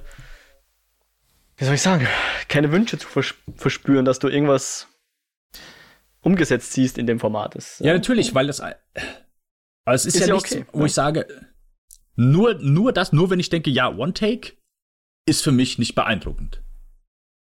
Mhm. Es kommt ja darauf an, was wird damit gemacht. Und wenn ich mir vorstelle, oh ja, ich kann mir vorstellen, oh ja, ein Heißfilm, nur ein One-Take, wo die in eine Bank einbrechen. So, der komplette Film ist einfach nur der Bankeinbruch ja. und wie sie nachher rauskommen. Ja. Klar, da gibt's mit Sicherheit ein paar Stellen, die sind spannend. Aber leider besteht ein Film im Idealfall aus circa plus minus 90 Minuten und du hast dann einfach Füller dazwischen. Und du musst so, du musst ja, was musst du für ein geiles Skript haben, dass da jede Sekunde und jede Minute mhm. spannend und interessant ist und die Charaktere interessant sind. Das war hier bei 1917 nicht der Fall. Und dafür finde ich, ich liebe Schnitt, weil du einfach einen Film so, das Filmerlebnis genau darauf abstimmen kannst, wie du es haben willst. Okay. Und das kannst du mit One-Takes nicht, sondern du musst also jede Sekunde und jede Minute muss so effektiv wie möglich sein. Und das alles klar, dann, dann geht nicht. Dann stimmen wir kurz ab. Soll in Zukunft in Filmen geschnitten werden, ja oder nein? Ich bin auch für ja, ich gebe es zu. ich glaube, da sind wir uns recht einig, ja. Das war ja die. Für mich ist halt einfach, der Schnitt ist für mich das effektivste Mittel, um Film einfach gut. Ist für mich das Wichtigste überhaupt. Schnitt. Was kann raus, was kann nicht raus? So, ging hier nicht. So, du, der Film stand vorher. Es muss ja vorher, muss ja jeder Schnitt, alles muss ja sitzen. Die konnten ja nicht sagen, ja gut, okay, das hier, das hier können wir weglassen. Wie viele Filmemacher sitzen nachher wie lange im Schnitt? Schnitt ist die Zeit, für die selbst, egal wer, Scorsese, Fincher, Nolan, für die die am längsten brauchen. Die brauchen länger für den Schnitt als für das eigentliche Filmen des Films. Der Schnitt dauert immer länger. Du hörst von manchen Leuten, ja, wir haben halt ein Jahr am Schnitt gesessen. Weil die sich einen Kopf darüber brechen, wie effektiv kann dieser Film mhm. sein. So. Das ist hier nicht passiert. Also Sam Mendes ist die haben von vorne, die haben von, er ist kein guter Regisseur, also er ist ein Theaterregisseur, der viel äh, hutzbar und beeindruckende Sachen automatisch mit äh, Dramatik verwechselt. Der ist jemand, der sich gute Kameramänner holt und deswegen manchen Leuten vorgault, er würde sehr gute Filme machen. Mochtest du eigentlich American Beauty? Äh, als ich den damals gesehen habe, ja. Seitdem ist das ja, hat er ja so das, auch das Forrest Gump Treatment bekommen. Ähm, aber ich habe den schon seit puh, ewig nicht mehr gesehen. Mhm. Also die Szene mit der Tüte fand ich damals schon beschissen. sagen wir es mal so. Aber sonst äh, muss ich gestehen, mochte ich den schon. Ja, ich äh, also ich mag Jarhead von Sam Mendes, den habe ich sogar letztes Jahr noch mal gesehen. Mhm. Äh, ich finde ihn gut. Und also wenn du beeindruckende Kriegsfilmbilder äh, auch sehen willst, äh, gerade gegen Ende, wenn die äh, Ölquellen brennen und die sind da im Matsch und es ist alles dunkel und du siehst nur Feuer im Hintergrund. Also auch äh, Richard Deakins hat da mit Sam dann zusammengearbeitet. Großartig. Also das war damals wirklich sehr beeindruckend, als ich den gesehen habe.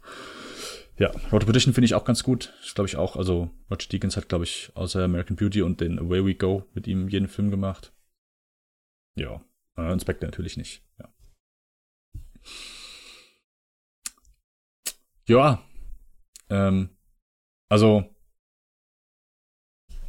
äh, äh, eine Sache wollte ich vielleicht, bevor wir jetzt abschließen, fragen. Also viele vergleichen das ja so mit einem Art äh, Videospiel oder würden sagen, so Videospiel-Einfluss äh, auf das und dass viele Leute, die halt so Call of Duty-Spiele spielen, dass die halt vom Film halt so beeindruckend sind, weil sie sich halt an die ganzen mm. Zwischensequenzen erinnert gefühlt. Mm. Ich muss gestehen, ging mir halt null so. ich habe nie an ja. Videospiele gedacht. In, nee, in Call of Duty hast du nie zwei Leute, die einfach nebeneinander hergehen und es passiert nichts. ja, ist wahrscheinlich zu ruhig dafür. Ja. Ja, wie gesagt, ich glaube, da war die, dafür war die, die, die Kamera einfach von der Führung nicht so ausgelegt, fand ich. Dafür war sie noch zu sehr Beobachter und zu wenig. Ich hänge dem jetzt die ganze Zeit auf der Schulter, überspitzt gesagt. Ja. Nö, das sind eher, eher so Spiel, äh, Spiele, sage ich schon. Eher so Filme wie Edge of Tomorrow. Ich bin mir jetzt nicht sicher, ob da mal Sequenzen länger gehen. Ich glaube, die haben ja auch relativ lange Einstellungen, wo es auch Sinn macht und wo es eher noch Richtung Spiel geht, wo er eben schon weiß, jetzt kommt dann von links der Gabelstapler, der mich überfahren will, dann kommt von rechts ein Alien und dann muss ich zweimal in die Luft hüpfen, weil sonst, keine Ahnung, kommt ein Laser. Da fand ich es ja schon geil. Edge of Tomorrow, lange Einstellungen, da sehe ich den Videospielkontext. Aber hier bei 1917 gar nicht. Sehe ich, sehe ich nicht so, nein. Okay. Ja, also wie gesagt, ich habe es auch nur im Nachhinein dann gelesen dachte, boah, nee, habe ich, ging mir null so. Ja. Ging mir null so. Alright, dann schließen wir damit mal unsere Besprechung auch über One-Takes ab. Ähm, ich glaube, ich habe am Anfang unsere Mailadresse und sowas alles gar nicht genannt. Mache ich denn jetzt einmal. Lichtspielcast.kinofilm.com dürft ihr uns Mails zukommen lassen. Ansonsten unsere Seite findet ihr und alle Blogposts und Kommentare hinterlassen dürft ihr auf kinofilme.com slash podcast. Und ja, wir freuen uns über iTunes-Bewertungen. Selbstverständlich sind wir auch bei Twitter, at Lichtspielcast. Äh, ich bin at Denbas und ich bin at Modriak. Das ist Modriak mit einem C am Ende. Yes. Äh, ich tweet auch wieder ein bisschen mehr. Äh, ich lese immer sehr viel. Also ich bin, äh, bin sehr oft ein, ja, keine Ahnung, nicht passiver äh, Leser, dass ich einfach, ja, ich bin zumindest jeden Tag bei Twitter aber nicht mehr so viel geschrieben und ja, vielleicht ändert sich das ja irgendwann. Zumindest habe ich jetzt, glaube ich, schon im Januar mehr getweetet als letztes Jahr im kompletten Jahr. Würde ich behaupten. Here, here. Äh, weiter wir so. sehen, was die Zukunft bringt. Was? Weiter so, Dennis, weiter so. Ja. Das werde ich tun. Alrighty, dann äh, euch einen schönen Abend, eine schöne Woche, wann ihr das auf gehört. Und ich sage Tschüss, ciao und bis zum nächsten Mal. Und jetzt kommt noch das, was der Mo lüften wollte. Genau. Dennis, lüfte doch mal kurz den Twist von Serenity für mich. Oder der Dennis so, lüften oh, wollte, genau. ich, für den Mo. Habe ich komplett vergessen. Habe ich komplett vergessen. I die Sache ist halt die, Matthew McConaughey ist halt auf einer Insel und äh, ist halt so ein Fischer, der immer, äh, ja, nichts erreicht und dann plötzlich kommt Anne Hathaway an und sagt halt, ja, hey, wir kennen uns doch von früher, da waren wir zusammen und wir haben noch ein Kind zusammen, aber ich bin jetzt mit einem fiesen äh, Typen zusammen, mit einem fiesen Gangster und der schlägt mich nur und äh, ja, ist ein absolut widerlicher Typ. Und du kriegst immer kurz so Zwischenschnitte auf den Jungen. Sagt er, ja, mein, und der, äh, Mann von Anne Hathaway sagt, ah, mein Sohn, der hier von dem Versager. Und der Jason, also der Jason Clark weiß nicht, dass Matthew McConaughey der Vater ist. Und es gibt immer so Zwischenschnitte, ah, der Sohn, der sitzt nur vom Computer und, und spielt Videospiele, so ein Versager, so ein Pisser. Und Anne Hathaway bittet halt McConaughey, der ist halt so richtig herabgekommen, der ist halt voll verschwitzt und äh, trinkt nur und springt nachts, äh, springt nackt von der Klippe und, badet dann äh, auf jeden Fall, äh, Anne Hathaway möchte, dass der äh, Matthew McConaughey den umbringt. Sie möchte, dass, ja, nimm einen Mann mit raus, der soll fischen und äh, bring den um. Äh, zwischendurch kommt nochmal so ein Charakter, der äh, ja, läuft im Anzug immer rum und der bringt Matthew McConaughey so technische Sachen. Ja, hier, das kannst du beim Fischen äh, gut benutzen. Das ist dann, äh, damit, damit wirst du dann bessere Fischer, damit klappt's dann auch endlich. Es ist quasi halt so ein richtig billiger, schmutziger Thriller. Und am Ende, oder ich sag mal, während des Films stellt sich halt heraus, also du kriegst dann schon so ein paar Hints, aber es stellt sich nachher heraus, dass das alles ein Videospiel ist. Und dass der Junge das Videospiel spielt und der Junge oh. hat einen gewalttätigen Vater und will den eigentlich umbringen. Und während des Films, weil McConaughey das alles nicht schafft und irgendwann am Ende schafft der McConaughey das halt, den Mann umzubringen und dann siehst du halt, wie beim Computer der Junge halt geht, nimmt sich ein Messer und bringt halt seinen Vater um, der seine Mutter als schlägt. Äh, ja. Und Matthew McConaughey findet auch während des Films raus, dass er plötzlich, ja, wir sind ja nur auf der Insel und plötzlich merkt er, dass all die Leute, mit denen er immer redet, so, dass die die gleichen Floskeln haben, weil er versucht dann auch mal andere Sachen äh, zu sagen und die kommen halt wieder in so Loop-Sachen wieder die gleichen Sachen und dann merkt er selbst, dass er, glaube ich, oh, ich glaube, ich bin nur in einem Videospiel, aber er ist halt so voll aus so einem schmutzigen, ekelhaften Thriller, der Charakter. Und es funktioniert halt so absolut gar nicht. Und dann, ja, äh, Matthew McConaughey, dann nachher siehst du halt, dass der Vater von diesem Jungen Matthew McConaughey war. Und äh, ja, und dann ist halt der Gedanke, dass äh, der Junge halt das Videospiel programmiert hat und durch das Videospiel äh, sich halt den Mut äh, heranprogrammiert hat, äh, seinen Vater umzubringen. Okay. Okay. Ja. Also das Spiel war dann so ein Phishing-Simulator, oder was? Äh, ja. also wirklich.